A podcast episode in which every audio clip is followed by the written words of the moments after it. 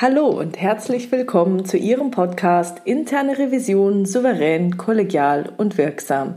Hier spricht Silvia Puhani und ich freue mich, dass Sie jetzt dabei sind. Heute möchte ich Ihnen etwas über die Taylorwanne erzählen und die geht auf Gerhard Wohland zurück.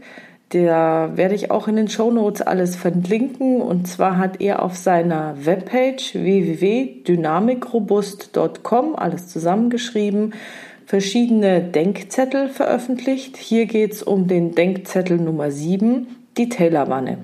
Und die hat mich sehr beeindruckt, als ich das so gehört habe. Und deswegen möchte ich das hier unbedingt aufgreifen. Und ähm, zu dieser Taylorwanne, das ist mehr oder weniger eine Grafik, die ich jetzt beschreiben werde. Also diejenigen, äh, die denken, oh Gott, Mathe, Hilfe, wenn ich jetzt von Kurven, Linien und so X, X und Y-Achsen und Quadranten erzähle, also wer sich das nicht antun will, entweder auf die Webpage von Gerhard Wohland gehen, Dynamik robust, dort auf den Denkzettel Nummer 7, die Taylorwanne, dann kann man sich das Bild anschauen. Oder Sie gehen auf meine Webpage www.puhani.com und schauen unter dem aktuellen Blog-Eintrag zur Taylorwanne und da werde ich das Bild eben auch mit Quelle nochmal raufsetzen und dann können Sie sich da parallel vielleicht angucken.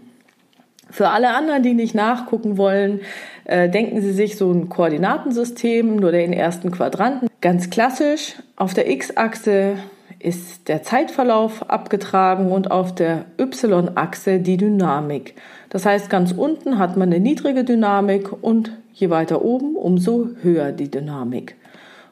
Und wie Sie sich jetzt wahrscheinlich schon denken können, Taylor Wanne, na, hat das was mit Taylor zu tun? Ja, genau. Das hat mit dem Frederick Winslow Taylor zu tun, der eben das Scientific Management gegründet hat, also auf Deutsch wissenschaftliche Betriebsführung übersetzt.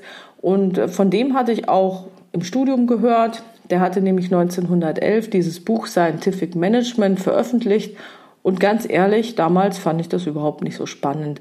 Das hörte sich alles so plausibel an. Ja klar war das damals eine coole Idee, diese wissenschaftliche Betriebsführung einzusetzen und mit diesem Konzept eben diesen Wechsel von der Manufaktur zur Fabrikarbeit ähm, einzuläuten. Aber so richtig umgehauen hat mich das damals noch nicht. Was mich aber sehr beeindruckt hat, dass es eben diese Weiterführung in die heutige Zeit und wahrscheinlich auch aufgrund meiner Berufserfahrung und was ich so alles erlebt habe. Ich meine, ich äh, prüfe ja schon auch sehr, sehr lange Zeit, habe sehr viel gesehen und dann habe ich mir diese Erläuterungen von Gerhard Wohland durchgelesen und dann war ich richtig geflasht und habe auf einmal verstanden, was so die Probleme sind und woher das alles kommt. Und deswegen seien Sie gespannt. Es geht gleich los. Also, wenn Sie zurückdenken bis circa 1900, wie sah denn da so die Landschaft aus? Gab noch keine große Industrie. Es gab im Prinzip so Märkte. Es gab ähm, natürlich die Stände. Es gab das Handwerk. Und ähm, so wie man sich das eben äh, vorstellt und nachlesen kann, äh, in den Geschichtsbüchern, in den Filmen gucken kann, gab es eben Märkte und da sind die Leute halt mit dem Fuhrwerk oder der Postkutsche hin und, hin und her gefahren oder haben mit dem Ochsenkarren da irgendwelche äh, Dinge transportiert. Das bedeutet alles, dass es sehr hohe Transportkosten gab. Ja? Also das wurde eben so mit dem Fuhrwerk gemacht auf schlechten Straßen, falls man die überhaupt Straßen richtig nennen kann. Oder man hat eben die Wasserwege genutzt. Und da gab es Märkte, die nur eine sehr geringe Reichweite hatten. Also soweit halt man an einem Tag reisen konnte. Vielleicht hat man noch irgendwo Rast gemacht, aber äh, man ist da bestimmt nicht monatelang irgendwie durch die Gegend gefahren, nur um dann bei irgendeinem Markt was verkaufen zu können. Wenn es jetzt nicht so irgendwelche Luxusgüter für irgendwelche ähm, Fürsten oder sowas waren. Das heißt, der übliche Markt war sehr lokal, sehr eng, hatte eine geringe Reichweite. Und wenn jetzt eben mehrere Handwerker am gleichen Flecken waren oder in der Nähe von, von einem Ort oder in dem Ort, dann konnten die sich auch nicht so richtig aus dem Weg gehen. Also die hatten direkten Kontakt, die hatten alle die gleichen Kunden und deswegen gab es damals auch eine sehr hohe Dynamik und da war eben auch Kreativität gefragt bei den Handwerkern. Also wenn Sie sich so zurückerinnern, ist ja alles sozusagen selbst gemacht worden, aber so Dinge, wenn man zum Beispiel durch Schloss Neuschwanstein geht oder bei irgendeinem Antiquitätenhändler ist und dann ähm, sieht man diese, diese wunderschön gearbeiteten Sekretäre mit so coolen Geheimfächern und so Mechanismen, wo man denkt, mein Gott, wie sind denn die damals auf solche Sachen gekommen? Und auch Leonardo da Vinci hat ja wahnsinnig viele Erfindungen gemacht. Gut, ich meine, der war natürlich sowieso ein Genie, aber äh, wenn man sich auch diese, diese Qualität anguckt, also ich denke, da kann man schon nachvollziehen, dass es da eben Qualitätsarbeit gab und äh, die Leute tatsächlich unheimlich äh, kreativ waren und toll gearbeitet haben. Das heißt auch, dass damals eben diese dominierende Form der Wertschöpfung die Manufaktur war. Sie war sehr flexibel, sehr kundenorientiert und sehr innovativ. Also eigentlich war es ja eben so, der Kunde sagt, ja, ich hätte gerne das und das und ähm, sollte das so beschreiben und dann hat sich eben der Handwerker dran gesetzt und ähm, das gebaut oder erstellt. Und Gerhard Wohland sagt eben zu diesen lebendigen Anteilen, das ähm, sagt er, denen gibt er jetzt die Farbe Rot. Und das sind Dinge, die eben nur von Menschen getan und erfüllt werden können. Und auf der Grafik, wenn Sie jetzt so diese, diese Achse nehmen, das die, die Koordinatensystem, dann ist ganz weit oben an der Y-Achse, also auf einem sehr, sehr hohen Niveau der Dynamik, äh, läuft dann eine rote Linie horizontal im Zeitablauf nach rechts. Und wenn man sich so jetzt fragen würde, wie ist denn dann die Wertschöpfung gelungen, dann ähm, muss man sich nur in den Kunden reinversetzen und sich überlegen, ja, wen hat denn der Kunde beauftragt? Also angenommen, ich möchte jetzt irgendwie ein Möbel hergestellt haben, ich bin jetzt Kunde, ja, wen würde ich mir denn jetzt suchen? Das heißt, der Kunde hat gefragt, wer kann denn das? Was möchte ich denn? Wer von den Handwerkern soll mir jetzt dieses Möbelstück bauen? Und da war das Kriterium wahrscheinlich oder zu einem großen Teil das Können oder das Talent des Meisters. Also es gibt ja immer so Meister, Geselle und Lehrlinge und so weiter, gab es ja damals auch sehr, sehr stark. Und der ist dann zu demjenigen Meister gegangen, wo er gedacht hat, der kann mir das am allerbesten bauen. Das heißt, für den Kunden war es sehr relevant, wen er beauftragt hat. Und ähm, je höher auch dieses flexible, kundenorientierte und innovative Können dieses Meisters war, umso konkurrenzfähiger war er auch.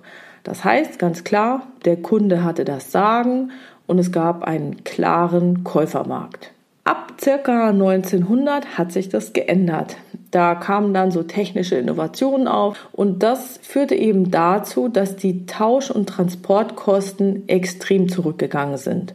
Und es entstanden große Massenmärkte. Die hatten eine hohe Kaufkraft, die sind schnell gewachsen und die haben sich auch in der Fläche sehr schnell verbreitet aber sie waren auch sehr, sehr träge. Es hat sich immer irgendjemand gefunden, der es noch gekauft hat. Das heißt, im Markt selbst war wenig Dynamik. Und das Ziel war natürlich von allen Leuten, die diese Märkte bedienen wollten, dass diese Massenmärkte möglichst schnell mit Gütern versorgt werden. Das heißt, Kreativität und Befriedigung individueller Kundenwünsche und, und Sonderanfertigungen oder sowas da haben alle gesagt, nee, ähm, wieso? Ich habe doch genügend, die 0815 kaufen. Das heißt, es gab einen klaren Verkäufermarkt. Also die Verkäufer haben bestimmt, was auf dem Markt verkauft wird. Und da hat sich dann die Kreativität der Unternehmen deutlich nach innen gewandt. Die haben natürlich dann Produkte entwickelt und produziert, aber es ging hauptsächlich darum, Prozesse zu optimieren und Kosten zu reduzieren und das Ziel war auch, Skaleneffekte zu nutzen, das heißt über Größe Kosten zu senken. Kennt man ja, je größer es ist, umso eher kann ich eben die Fixkosten durch diese großen Mengen teilen und desto geringer ist der Fixkostenanteil pro Stück. Und so kam dann ab 1900 ungefähr der Übergang von der Manufaktur zur Fabrikarbeit. Und Henry Ford hat das ja am besten umgesetzt da zu dieser Zeit oder war einer der ersten, der das ganz krass gemacht hat und eben die Fließbandarbeit eingeführt hat. Und Henry Ford hatte doch auch diesen Spruch, das Auto kann jede Farbe haben, solange die Farbe schwarz ist. Und wenn ich jetzt nochmal zurück in die Grafik gehe, dann ist diese rote Linie, die dann erst horizontal verlief, die fällt dann fast senkrecht ab und geht auf halber Höhe ungefähr in die Farbe Blau über. Und diese blaue Linie sinkt dann fast bis auf die X-Achse hinab auf ein Niveau mit sehr, sehr niedriger Dynamik. Und ab dort verläuft dann diese blaue Linie horizontal bis ungefähr 1980, also parallel zur X-Achse. Und dieses Denkmodell des Scientific Management, das ja auf den Taylor zurückgeht, das wollte ja unbedingt diese personalisierten Vorgehensweisen und variablen Methoden abschaffen, weil wenn man sich jetzt so verschiedene Meister in ihren Handwerksbetrieben angeguckt hat, hat da jeder so seine eigene Methode gefunden und ist da sehr, sehr individuell vorgegangen. Und früher schauten ja auch noch die Autos nicht alle identisch aus, auch wenn es alles die gleichen Autos sein sollten. Jedes war irgendwie individuell zusammengeschraubt. Und der Taylor hat eben gesagt, mit seinem Scientific Management, er möchte diese Produktion wissenschaftlich optimieren über detaillierte Vorgaben. Das heißt, die Arbeitsmethodik wurde vorgegeben. Er hat natürlich geguckt, also im Prinzip, wie ist er vorgegangen? Er hat sich verschiedene angeguckt, wie die das machen, hat sich dann das effizienteste und das Beste rausgesucht. Deswegen sagt man ja, es gibt beim Taylorismus diesen One Best Way, also einen bestimmten besten Weg, wie man eine bestimmte Sache qualitativ hochwertig zu tun hat. Und äh, die hat er dann von verschiedenen Dingen zusammengesucht und hat dann gesagt, okay, es gibt ganz extrem detaillierte und zerlegte Arbeitsaufgaben. Der Leistungsort ist super exakt fixiert und der Leistungszeitpunkt ist auch exakt fixiert. Und dann wird das im Prinzip alles aneinander gekettet und dann entsteht ein hochwertiges Produkt. Das heißt, das Ziel vom Taylor war, dass es nicht mehr auf das individuelle Können des Arbeiters ankommt, also dieses Meisters, den brauche ich dann nämlich nicht, weil ein Meister ist ja teurer als ein ungelernter Arbeiter, sondern ausschließlich kommt es darauf an, auf diese wissenschaftliche Art und Weise, wie dieses Produkt hergestellt ist und wie dieser Produktionsprozess gestaltet ist. Das heißt, das Ziel war eine möglichst effiziente Ausführung von bekannten und wiederholt zu durchlaufenden Prozessen. Also im Taylorismus ist die große Frage, wie soll es am besten gemacht werden? Was ist der beste Weg? Im Taylorismus geht es eben sehr stark um die Effizienz des Vorgehens. Also ist nichts wichtiger als effizient zu arbeiten und äh, nichts zu verschwenden, nichts doppelt zu machen. Und der Taylorismus hat es geschafft, eben die Komplexität der, einer Organisation auf das Niveau eines trägen Massenmarktes, den es ja damals gab, zu reduzieren. Und wie ist das gemacht worden? Eben über diese wissenschaftliche Betriebsführung in Form von Steuerung und auch von dem Controlling, das dann aufkam. Das heißt, unter Taylor gab es eine klare Unterscheidung, was macht das Management, nämlich die Kopfarbeit, also Planung, Überblick haben, wie diese ganzen Puzzleteile zusammenpassen, Festlegung von Vorgaben, Schnittstellen, Optimierung, Kontrollen und so weiter. Arbeiter sollten ausschließlich ausführen. Das heißt, sie sollten auch ungelernt sein, weil sie sollten ja sowieso nicht selbst denken. Und wenn man keine Ahnung davon hat, was man da tun muss oder wie die großen Zusammenhänge sind, dann kann man ja auch nicht reinreden. Also wenn jetzt der äh, Taylor zum Beispiel oder der Ford irgendwie einen Meister, einen äh, Autobauermeister an seine an sein Fließband gestellt hätte, hätte der ja mehr Geld verlangt, weil er es auch alleine alles gekonnt hätte. Aber der hätte auch vielleicht auch gesagt, Mensch, wieso machten ihr das so? Hm, anders geht's eben auch besser. Und das wollten die überhaupt nicht. Die haben gesagt, nein, das wollen wir nicht. Das Management ist klug und steuert die unwissenden Arbeiter. Und die, das Ziel von diesem Scientific Management oder auch vom Taylorismus ist eben, dass die Arbeiter sollten möglichst so berechenbar werden wie die Maschinen, die sie eben bedient haben. Und da gab es dann auch das Need-to-Know-Prinzip, dass man gesagt hat, ja, also wieso soll ich dir alles erzählen? Ist doch die totale Verschwendung. Du erfährst nur das, was du für deinen Job wissen musst. Das heißt, äh, vom Verhalten her, tut, was euch gesagt wird, haltet die Klappe, denkt nicht nach. Und dadurch haben sich auch super detaillierte Arbeitsanweisungen entwickelt aber auch die Notwendigkeit, die Einhaltung der Arbeitsanweisung zu kontrollieren. Und da kam dann erstmal groß die Kontrollverfahren hoch und meiner Meinung nach ist das auch eine der Sternstunden der internen Revision gewesen oder wo die interne Revision so richtig hochgekommen ist. Weil früher sind ja hauptsächlich so Rechnungswesen, Buchführungsprüfungen gemacht worden, aber da ist mir dann klar geworden, nee klar, aber hat man ja vorher nicht gebraucht. Ich meine, welcher Handwerkermeister hätte denn gesagt, hier über ich brauche Arbeitsanweisungen für meinen Lehrling oder sowas? Der hat ja nur eine Handvoll Leute gehabt, war ja überhaupt nicht nötig. Aber mit dem Übergang in die Fabrikarbeit und den Arbeitsanweisungen und den Kontrollen und schalte deinen Kopf aus und halte dich an die Anweisung, war es ja auch wichtig, dass eben dieses Controlling, die Steuerung aufgebaut wurde und auch sowas wie die interne Revision stärker zum Einsatz kam, um zu sehen, ob das auch wirklich so gemacht wird, wie es das Management geplant hatte. Und äh, ich hatte ja vorhin schon in der Grafik gesagt, es kommt die Farbe Blau ins Spiel. Was bedeutet die denn?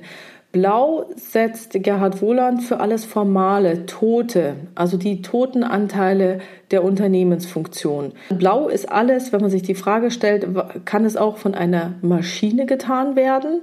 Dann ist die Antwort, das ist das Blaue. Und wahrscheinlich ist eine Maschine dann auch deutlich präziser, braucht keinen Urlaub, wird nicht krank. Gut, die geht vielleicht mal kaputt, aber Maschine soll immer das Gleiche in gleicher Qualität machen, kann eine Maschine besser als ein Mensch. Ja, und im Taylorismus war es eben so, je höher der blaue Anteil war, also unter den Bedingungen des tayloristischen Massenmarktes, umso konkurrenzfähiger war auch das Unternehmen.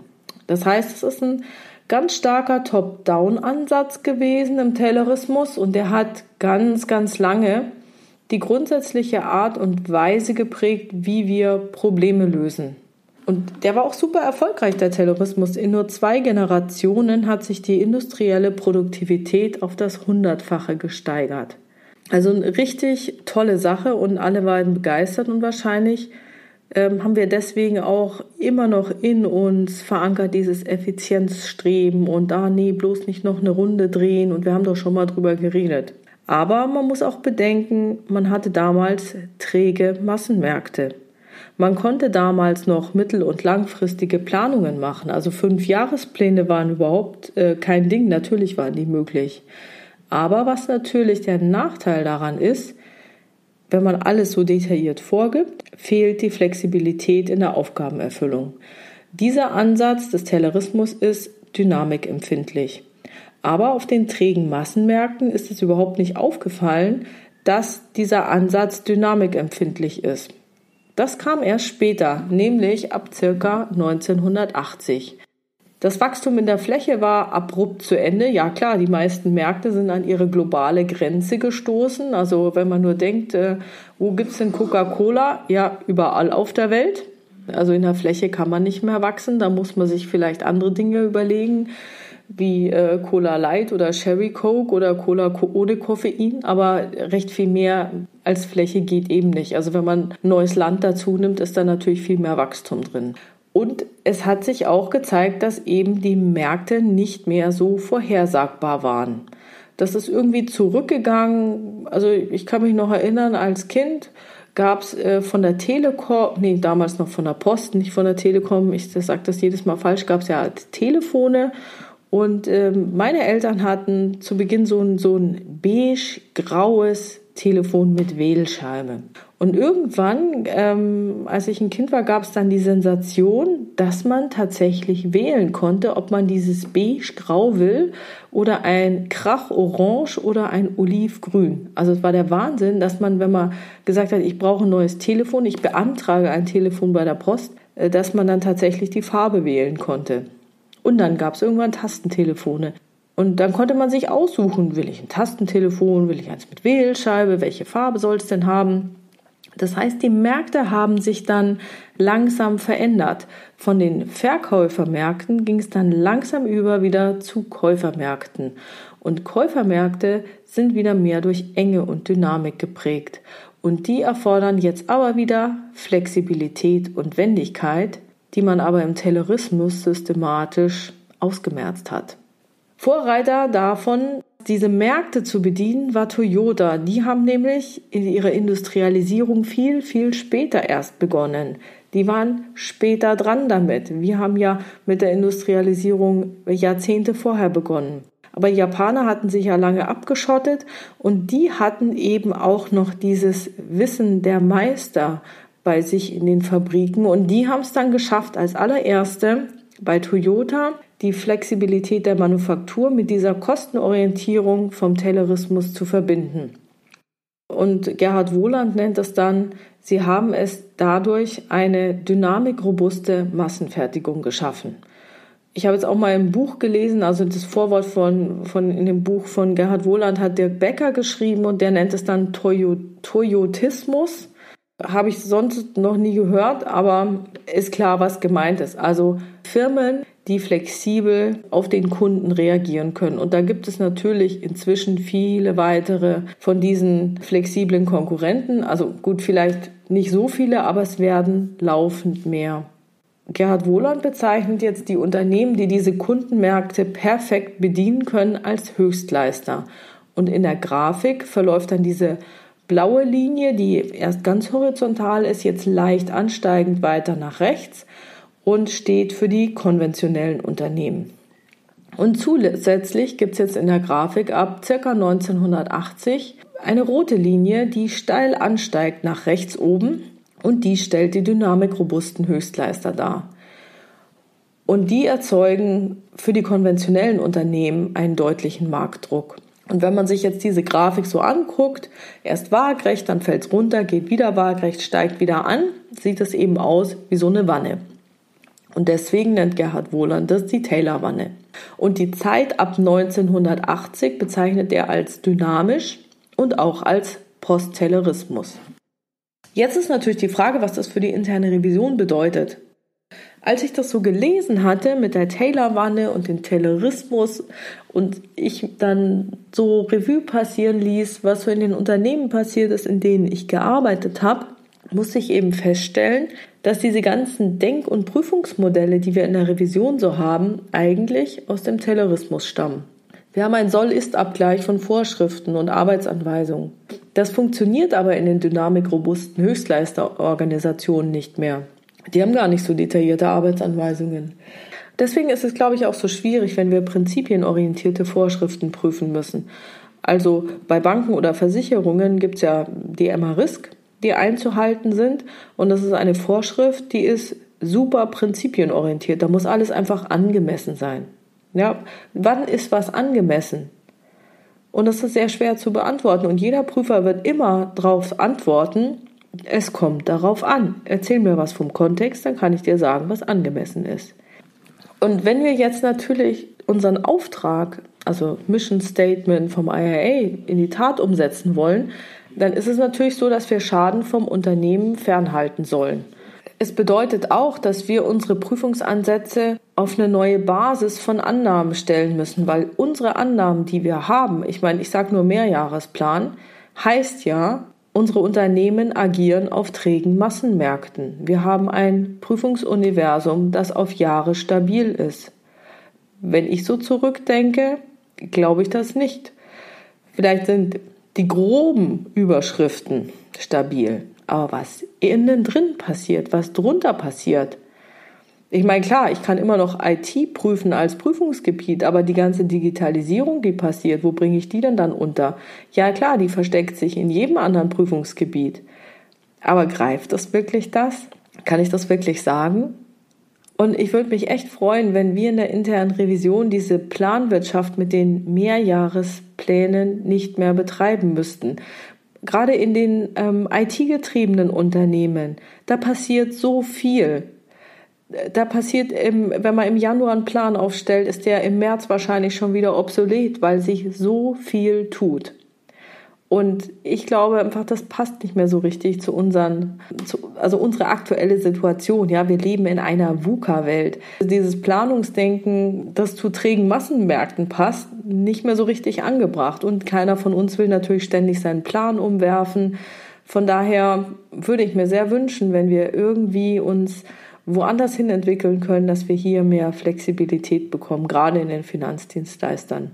Aber ich muss auch sagen, ich selbst habe auch noch nicht das Ei des Kolumbus entdeckt. Ich weiß auch noch nicht, wie sich das am besten äh, gestalten kann und wie wir uns als Revision tatsächlich in diesen ähm, interessanten Bedingungen entwickeln können. Und da bin ich jetzt schon seit einiger Zeit auf der Suche nach Möglichkeiten und Ansätzen, wie das gelingen kann. Und ich arbeite auch an einem Buch darüber, wie denn die Revision der Zukunft aussehen kann oder wie man, wie man Moving Targets prüfen kann, wie man äh, Scrum-Projekte prüfen kann, wie man Design Thinking prüfen kann, wie man ein Startup gut prüfen kann, trotzdem zu guten Aussagen kommt. Also ich recherchiere viel und ich werde auch in Zukunft viele Leute in meinem Podcast interviewen, die mir da nochmal interessante Tipps bieten können und uns vielleicht dann auch eine Möglichkeit aufzeigen können, wie kann ich die Planwirtschaft und das Soll-Ist basierte Prüfen, also der Abweichung weg von der von oder was wie prüfe ich denn, wenn ich eine prinzipienorientierte Arbeitsanweisung habe? Was ist mein Maßstab? Wie gehe ich vor? Wie kann ich denn trotzdem zu belastbaren Ergebnissen kommen? Und deswegen ist so mein Wunsch, wenn Sie in Ihrer Revisionspraxis etwas anwenden, was in diesen dynamikrobusten Höchstleistern prüfbar ist, dann freue ich mich davon zu hören. Also ob Sie in einem Start-up sind oder in einem etablierten Unternehmen, total egal. Ich würde Sie wahnsinnig gerne interviewen, wenn Ihre Firma da zustimmt. Wenn nicht, freue ich mich über ein paar Tipps, damit wir eben für uns unsere Konzepte auch weiterentwickeln können. Also schreiben Sie mir, kontaktieren Sie mich. Und ähm, ich würde mich sehr freuen, wenn wir alle gemeinsam zum Erkenntnisgewinn für unsere Organisationen in Zukunft beitragen können. Egal wie sich die Welt entwickelt, egal wie volatil, ungewiss, komplex und mehrdeutig unsere Welt wird. Tja, vielen Dank fürs Zuhören. Das war's für heute mit der Taylor Wanne und meinen Gedanken zum Schluss. Wenn Sie eine Frage haben, die ich in dem Podcast aufgreifen könnte, freue ich mich, wenn Sie mir die per Mail schicken an info@puhani.com oder eines der Kontaktformulare auf meiner Webpage nutzen www.puhani.com. Da gibt es eine anonyme Variante und eine offene Variante. Interessante Fragen werde ich gerne im Podcast aufgreifen. Wenn es Ihnen gefallen hat, freue ich mich, wenn Sie mir eine gute Bewertung hinterlassen, nette Kommentare und es in Ihrer Community teilen. Also bleiben Sie dran und hören Sie gerne wieder rein in Ihren Podcast Interne Revision souverän, kollegial und wirksam.